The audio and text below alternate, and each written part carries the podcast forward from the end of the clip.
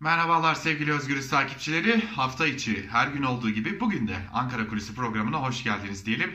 İyi bir gün geçirmeniz dileğiyle. Bugün Ankara Kulisi programında neye bakacağız? Şimdi aslında Sayıştay'ı konuşacaktık, Sayıştay raporlarını konuşacaktık ama Ankara Kulisleri bugünlerde tabii ki bir durgunluk yaşanıyor. Bir sessizlik var. Hatta e, hayra alamet olmayarak e, olmayan biçimin, biçiminde yorumlanan bir sessizlik var Ankara'da.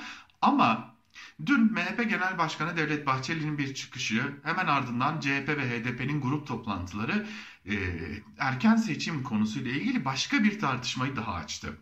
MHP Genel Başkanı Devlet Bahçeli ardı ardına yaptığı açıklamalarla erken seçim falan yok demeye getiriyor ve erken seçim isteyen muhalefet partilerine de erken seçim isteyen toplumsal kesimlere de çok sert tepki gösteriyor ama hiçbir şekilde erken seçim olmayacak herkes hazırlığını buna göre yapsın dedi MHP Genel Başkanı Devlet Bahçeli. Tabi bu söylem ağırlıklı olarak e, elbette ki muhalefete yönelik bir söylemdi. Ama başka bir iddia daha dolaşıyor. Şimdi malum Türkiye Büyük Millet Meclisi açıldı. Geçtiğimiz günlerde Ankara Kulisi programında da ele aldık. Türkiye Büyük Millet Meclisi yeni yasama yılında neleri konuşacak, neleri tartışacak, neleri ele alacak dedik.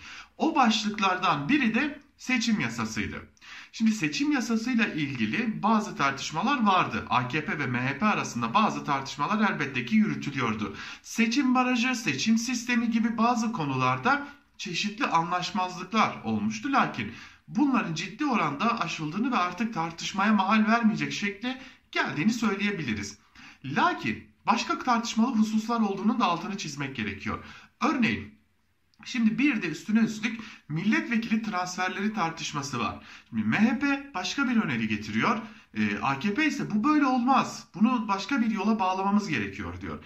Geç, biraz daha geçmişe gidelim. 2018'de seçimlere gitmeden önce e, İyi Parti'nin seçimlere katılmasını garanti altına almak isteyen Cumhuriyet Halk Partisi e, kendi milletvekillerini partilerinden istifa ettirmiş ve İyi Parti'ye göndermişti.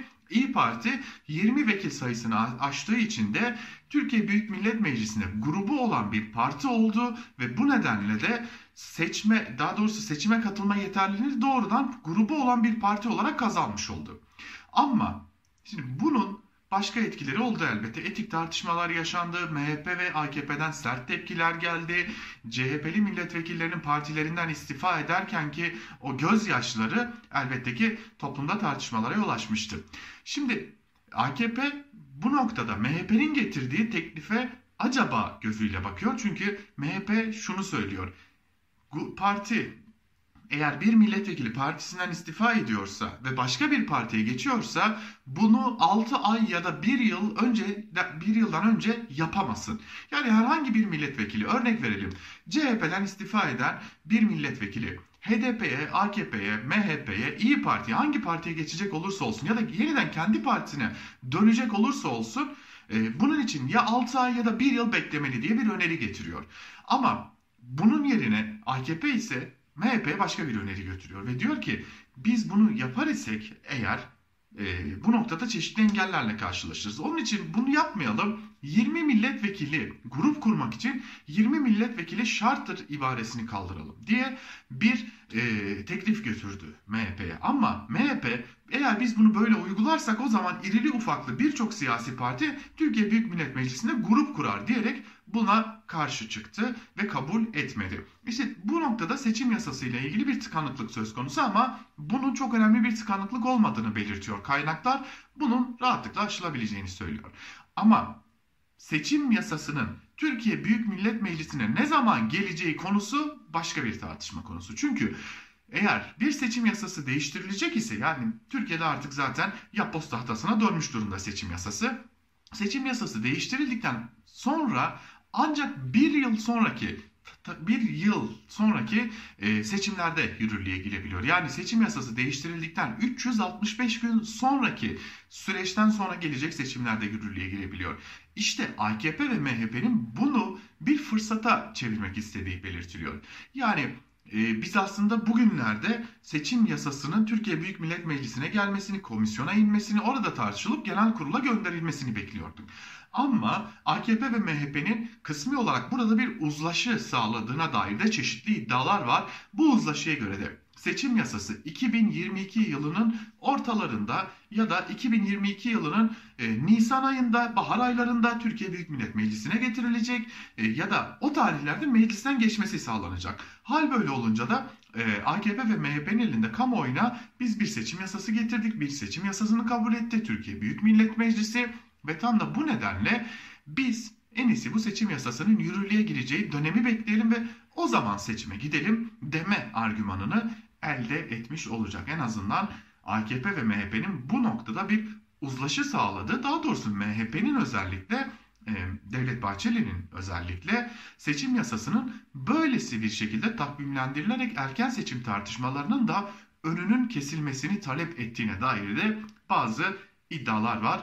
Bunu da belirtmek gerekecek. Yani bir yanda muhalefetin yaptığı erken seçim çağrıları, bir yanda muhalefetin yaptığı erken seçim hazırlıkları ciddi derecede toplumda karşılık buluyorken işte iktidar bloğunda yer alan AKP ve MHP de erken seçim tartışmalarının önüne geçebilmek ve bu tartışmaları biraz öteleyebilmek için böylesi bir planlama yapmış gibi görünüyor.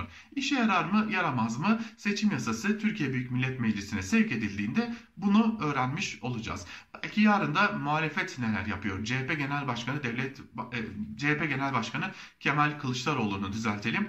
Ee, sık sık dostlarımız derken kime işaret ettiğini artık biliyoruz. Ama bu arada e, bu dostların neler yaptığına da bakmak gerekecek. Çünkü e, CHP Genel Başkanı e, Kemal Kılıçdaroğlu'nun bahsettiği dostlar e, mecliste üçüncü defa bir araya geldiler. E, Türkiye'nin geleceğini belirleyecek yeni anayasa çalışmasını konuştular. Parlamenter sistemi konuştular. Önümüzdeki günlerde genel başkanların kameraların karşısına geçmesi bekleniyor. Onlar neler açıklayacaklar?